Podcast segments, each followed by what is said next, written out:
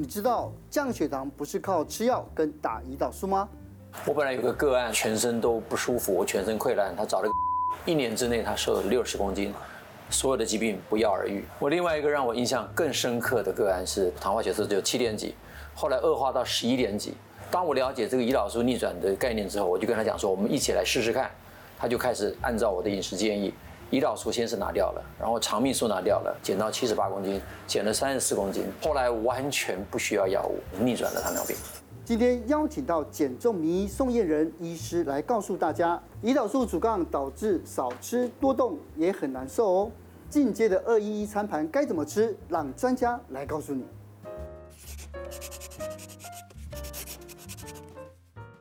今天我们下班经济学要邀请到我们大家最喜欢的名医宋医师哦，在自己拍的影片或者在其他的地方的访谈，就会提到一个重要的关键字，叫胰岛素阻抗。嗯，那很多观众还是不明白这到底是什么？胰岛素阻抗最简单的讲法就是胰岛素太多啊，太多。对，很多人以为说胰岛素阻抗就是发生障碍了，其实重点不在障碍，重点在胰岛素为了克服这个障碍，身体自然分泌太多，不是胰岛素不够。哦，所以我们现在讲的糖尿病。常常很多人说，哎呀，那就是相对胰岛素不够。如果是讲第一型糖尿病，它是绝对的胰岛素不够。可是第二型糖尿病，如果你看那疾病的定义，第一句话一定是讲是胰岛素阻抗，以至于胰岛素相对不够。可是我们现在在治疗上面常常出现一个问题，就是看到后面那句话，忘了前面那句话。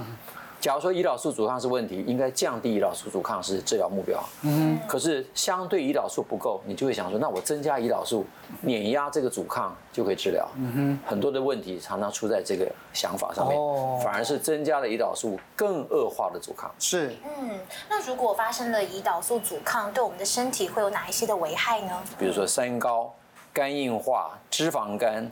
甚至严重到大家想都想不到的阿兹海默症哦，包括很多人认为的退化性关节炎，包括连女性在很年轻的时候没有注意到的多囊性卵巢，很多人其实不孕，嗯哼，搞了半天发现自己是多囊，啊，避孕药吃了半天之后，以为自己月经都正常，等到避孕药停掉，发现不能怀孕，是多囊卵巢造成。哦，另外男性其实常常到泌尿科去，因为性功能障碍来求诊，嗯哼，那。泌尿科医医生一检查发现，不是你的问题在糖尿病，而糖尿病问题是主要的问题就是胰岛素阻抗。是胰岛素阻抗有没有哪些警讯？比如说黑色棘皮症，黑色棘皮症都在皮肤转弯的地方，比如说腋下，哦，很多人没看到。手肘这个东西还少少一点，嗯，胯下，胯下，对，另外一个地方是很常见的，在脖子，哦，这个脖子如果都已经出现了，通常腋下更早出现，那它会好吗？看你的时间啊，如果说你很长很长的沉积，大概没有办法，但是如果才刚发生，你开始立刻注意到胰岛素阻抗的问题，它会变淡，哦，对，甚至会消失。是，那还有一个症状就是，这个是我们最近几年来常常注意到的问题，就是我们讲中央性肥胖。假如你去量腰围，当你的腰围大于身高的二分之一的时候，那有很多论文指出来，这个的预测力比很多我们过去讲的那些心脏血管的预测力更高。它其实代表的就是胰岛素阻抗这个概念。当然，这个东西还有很多讨论。另外一个就是常常出现的就是胰岛素因为太高，它反而会出现一个很强烈的对于血糖的压制。早期我用图画的时候，常常在我那个表都画不到、画不上去了，它冲高超过我那个。表能够表达的范围可以高到这种程度，高到多少？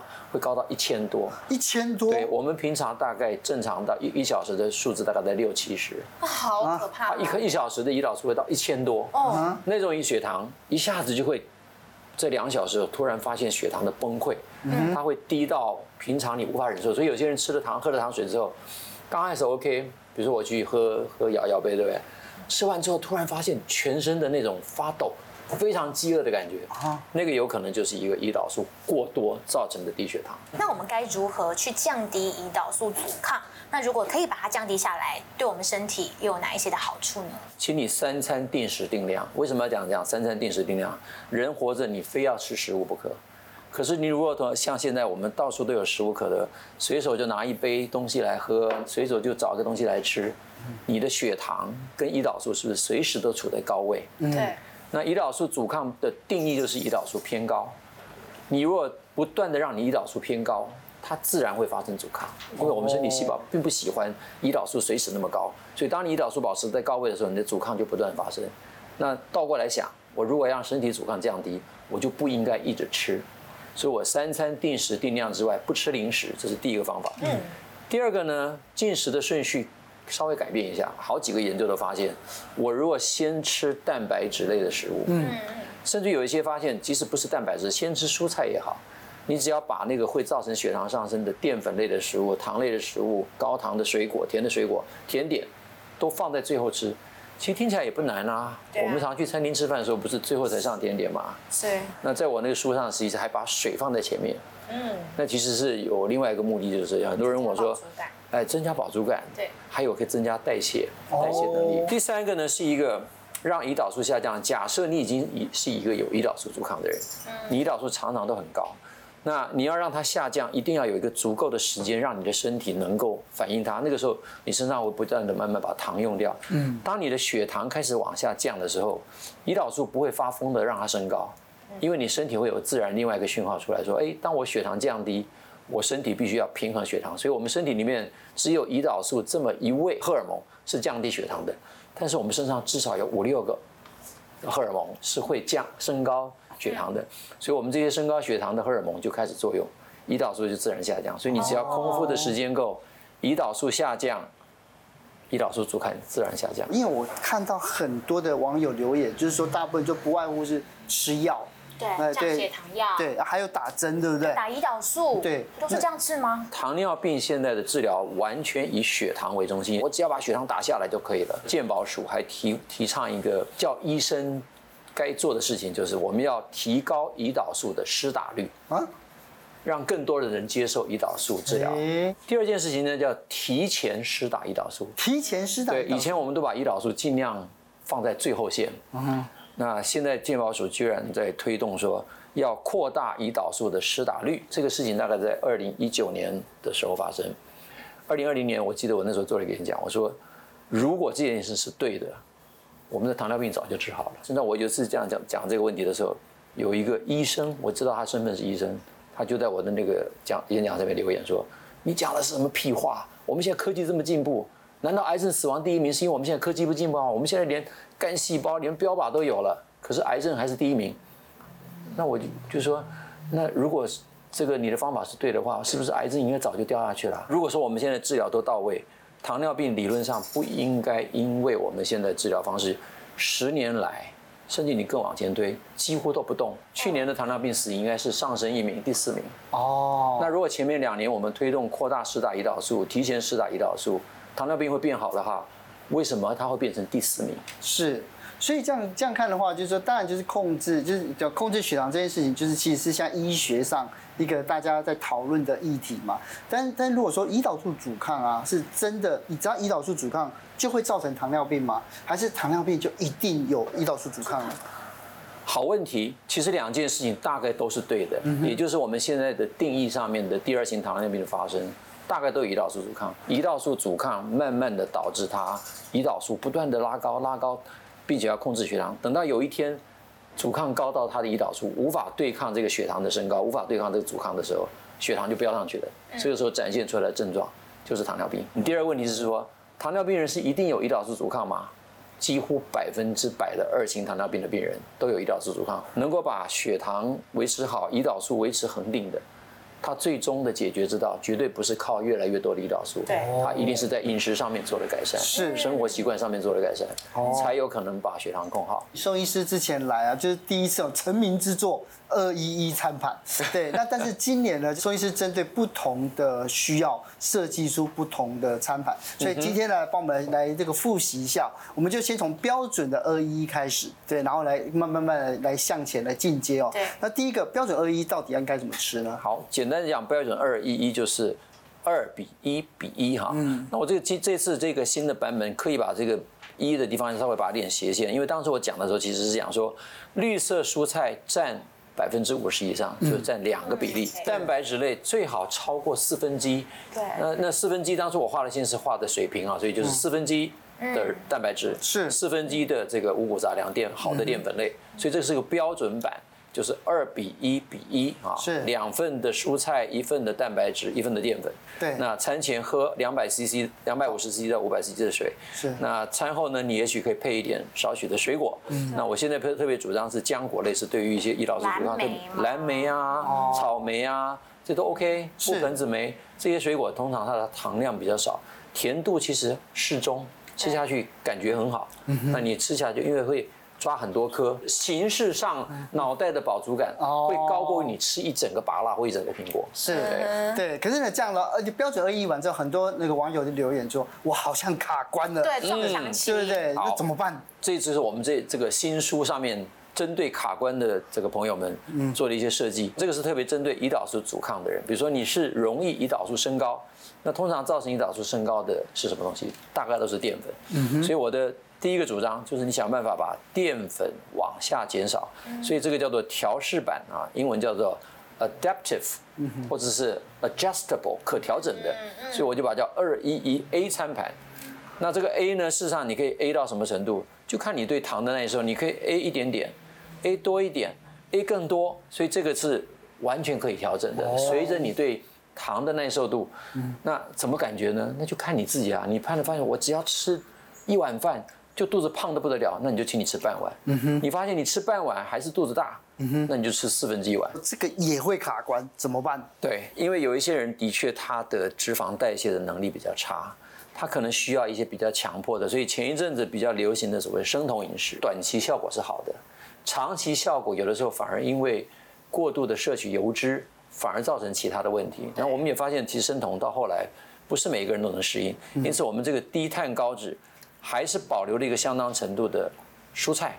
蔬菜其实第一个很解腻，第二个它里面多多多少少还是含有一点点少量的碳水，所以不会让你处在一个完全低碳水的情况。可是对于我们刚刚讲。假设二一 A 餐盘你还卡关，其实你可以试试看做两个礼拜到一个月的低碳高脂的餐盘。嗯，那为什么会这样做呢？这个其实有点接近生酮。那有的人戏称它为叫微生酮。那不管你要叫它什么东西，它其实就有生酮的效应，而没有生酮的那种油腻感。因为我们选的是一个很自然、天然带脂肪的肉类，但是这个带的脂肪呢，也不需要高到像。五花肉到这么肥，如果你要五花肉，我也只赞成说你大概半盘的五花肉，另外半盘你还是回到比较低脂肪的豆腐啊、海鲜啊这种低脂的蛋白质，来满足你对蛋白质的需求。那我这边特别还举到说，这个脂肪的选择，事实上还可以挑选一些我们真的非常高脂的东西，比如说奶油、椰子油。哦，我并没有反对在这个时候用，啊，或者甚至于我们讲说现在呃在生酮那段时间很流行的 MCT 油，那是什么东西？MCT 叫中链脂肪酸。那我个人后来做了一些研究之后，发现这个脂肪特别有好处在于哪里？第一个，尤其是叫做 C 八这个单这个单独的一个短中链脂肪酸，或者到 C 十好了，C 十也有有相当的效果。C 八是一个身体不会储存的脂肪，哦，全部代谢掉，哦，很赞，而且直接进入肝脏，也就是它不会经过血流。它直接进入肝脏，在肝脏转换为酮体，所以它是一个生酮很快速的一个脂肪。这个胆固醇研究的那个大宗师叫做 Ancel Keys，他是非常反对饱和脂肪酸的。可是他发现中链脂肪酸不造成 LDL 的升高。那去哪里摄取到这种 MCT 油？它其实含在椰子油里面，奶油都有很大量。哦。那缺点就是奶油跟椰子油里面也含有比较长链的脂肪酸。对。所以还是会造成 LDL 的升高，就是坏所谓的坏胆固醇脂肪。MCT 我不是替任何药这个厂商打广告，而是的确现在你在网络上可以买到单纯的 C 八或者 C 八加 C 十。另外一个我觉得大家要注意哦。低碳高脂的这个二一餐盘，有一个是蛋不设限。这边的意思是说，如果你真的只能吃蛋的人，你在这一餐里面，我们讲说大部分人一个一餐可以吃多多少份蛋白质？三份到四份，大部分人都已经吃不下了。所以你如果一餐吃四个蛋，我说差不多，你可以一餐吃四个蛋。是，但是你是不是三餐都要吃蛋？所以你三餐要吃到十二个蛋？我倒没有那么建议啦，啊，我只是说你在这个时候，如果你必须要用蛋来当做你蛋白质来源，我不太设限。你知道那时候我就是一直饿，然后都大概只掉三公斤，我就真的受不了，我就跟宋医师说，我这样完蛋，我来不及在那个时间之前 瘦下来。然后宋医师跟我说，你吃太少，你要吃。我说我就吃瘦不下，你还叫我吃？他就跟我说，你真的就是在吃大量的蛋白质，就那天我就说好，我就相信你两天。你就你就吃牛排，是不是？对，就我变得更瘦。几个理由，第一个。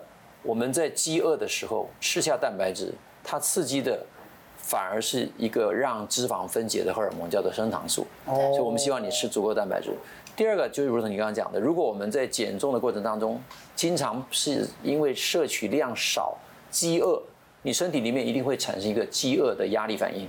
它的反应就是第一个降低代谢率，因为我进来的少了，身体为了保命，它一定消耗得变少。对，长期下来它就变成一个低的代谢能力，并且不容易恢复啊。这个其实在在过去有一个叫 Biggest Loser，我们叫超级减肥王。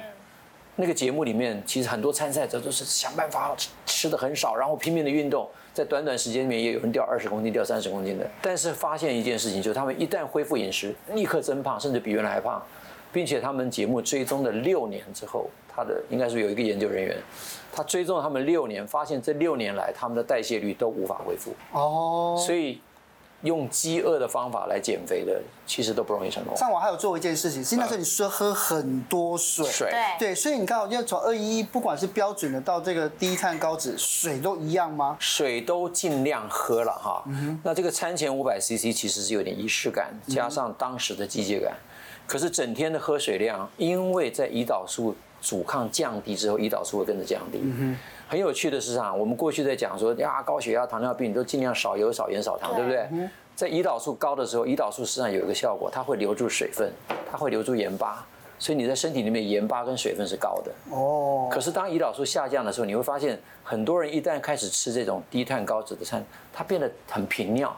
嗯。因为胰岛素降低之后，它不太流水，它反而有点利尿，所以你必须要补充水分。哦。第二个，这个时候反而不能吃的太清淡，盐巴要多一点，因为。因为它也不太流盐，盐巴会流出去。哎，这很有趣的现象。对呀、啊。那宋医师，因为其实你之前讲二一三餐，有很多的网友有一些提问，嗯、我有对一条非常有感，因为其实我自己也是那种不太喜欢喝白水的人。那如果我不想喝水，我可以喝汤，或者是茶、咖啡。对啊，就是在餐前喝。茶跟咖啡我都不反对，鸡汤、浓汤，或者是你看起来是油糊或者比如说玉米浓汤。这个南瓜浓汤，或者是冷掉之后它就这样倒不出来。对，或者冷掉之后会结结晶的浓汤，那个汤大概都不太适合，就里面的含的东西太多了。哦。另外就是说，假如说是餐厅准备的汤，它里面加了什么东西其实不太清楚。嗯。所以如果说你是自备的清汤、蔬菜清汤，大概问题都不大，甚至于海鲜清汤也都不大。那时候在在那个听宋医师的建议的时候，每一个便当碗都先吃肉，对，对不对？他不能先吃，为我我一直以为要先吃菜。其实我那个水肉菜饭果，肉跟菜之间是一个斜线了，意思说两个可以混搭着吃。但是仪式上面，我都希望你先吃肉，就是我刚刚讲的肉，在我们空腹进去的时候，它会刺激升糖素，嗯啊，这个是很多研究。第二个，它不但刺激升糖素，当它消化完了之后，它还刺激另外一个荷尔蒙，叫做 PYY。PYY 事实上会提前达到饱足感，所以会让你不会过度。二十分钟的时差，对，对不对？就是大概二十分钟的时差，你就不会过度进食。这一次呢，宋医师来了，他有有带来两个秘密武器。第一个秘密武器呢，就是哎降血压的二零一也可以吃哦，可以帮我们简单的来叙述一下哦。Dietary 就是饮食的 approaches，所以是 DA to stop hypertension，所以是 DASH。它的大概念就是说。你尽量吃一些可以让血管放松、含有这种成分的食物，是哪一些东西呢？含有高钾、镁、钙的蔬菜类，十字花科、十字花科，或者是一些我们讲 leafy greens 啊这些东西。那甚至有一些蔬果，他认为叫天天五蔬果，五加五，这是我们在台湾做德叔饮食的时候的配方。跟你讲说，你要吃多吃全谷杂粮，天天五蔬果，多喝低脂乳。改吃红白，呃，从红肉改白肉，吃坚果，但是它没有比例，对，所以我们在吃德叔的时候，很多人会失败是什么？因为不知道哪个要比例，所以全吃了。其实你只要把比例套进去，德叔饮食效果奇强无比，真的。你如果照这个吃，事实上我们有很多减重的客户来这边才吃一个多礼拜，回去就说我开始站起来就头晕，我说。我就赶快打开他的药单，我说：“那请你把血压药开始要停掉。”嗯，啊，怎么像一个月？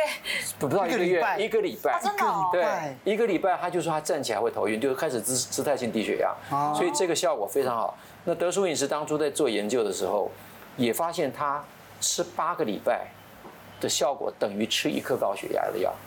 这么强？对，所以德叔饮食其实降血压的效果非常好。所以对于我们的朋友里面，如果有高血压的人，你把德叔饮食的原则配上二一一的比例，效果奇强无比。是。那如果吃素的朋友该怎么吃呢？OK，好问题。你只要把蛋白质类换成素的。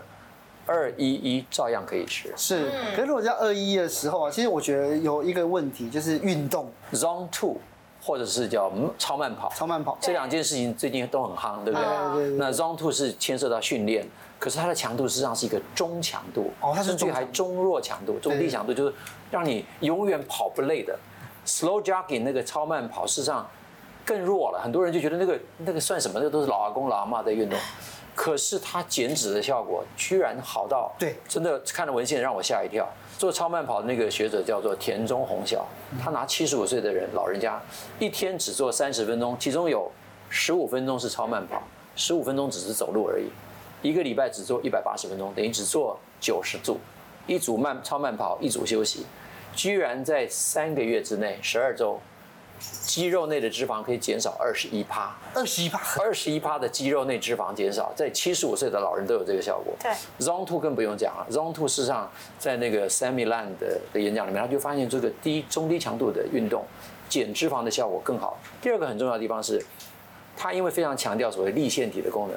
那我在做这个演讲的时候，特别去查了一下糖尿病病人跟一般人的差别在哪里，最大的差别就在骨骼肌里面的粒腺体含量。代谢症候群、糖尿病的人，他的骨骼肌里的粒腺体含量非常少。超级运动员的粒腺体非常多。而增加粒腺体的最好的方法，不是做超强度的训练，反而是这种 Zone Two 的中强度的训练，它对于增加粒腺体有非常好的效果。所以我认为最好的运动其实反而不是高强度。那回到我在书上的主张，古人哪有我们这种这么多这种运动那种运动的讲法？嗯哼古人没事就坐下来蹲在那边。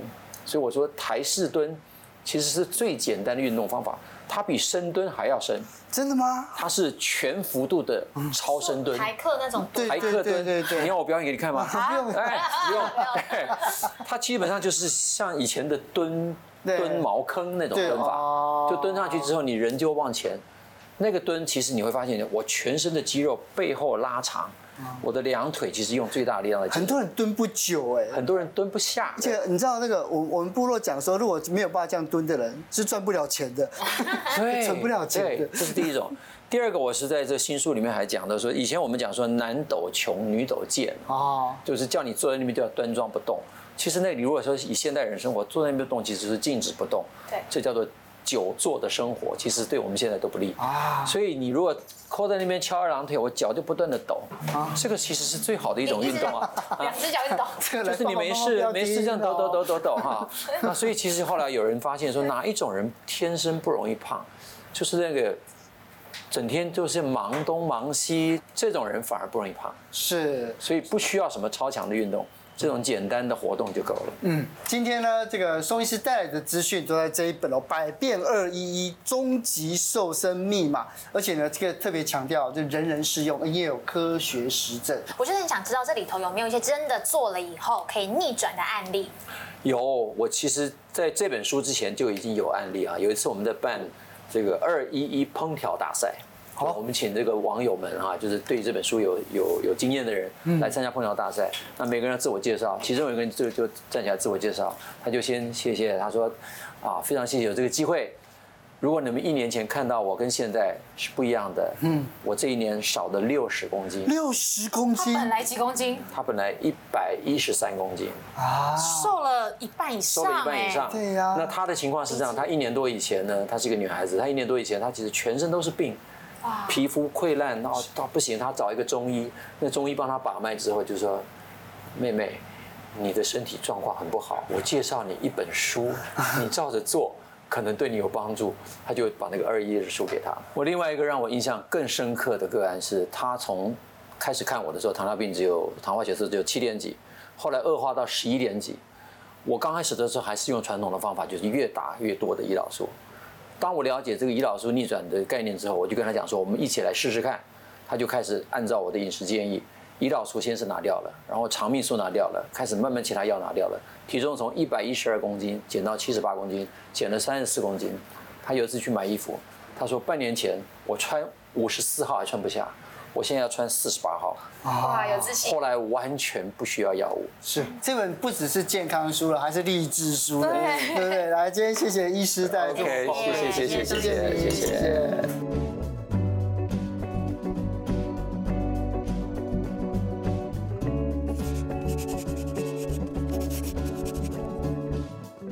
本集节目由下半身衣赞助播出。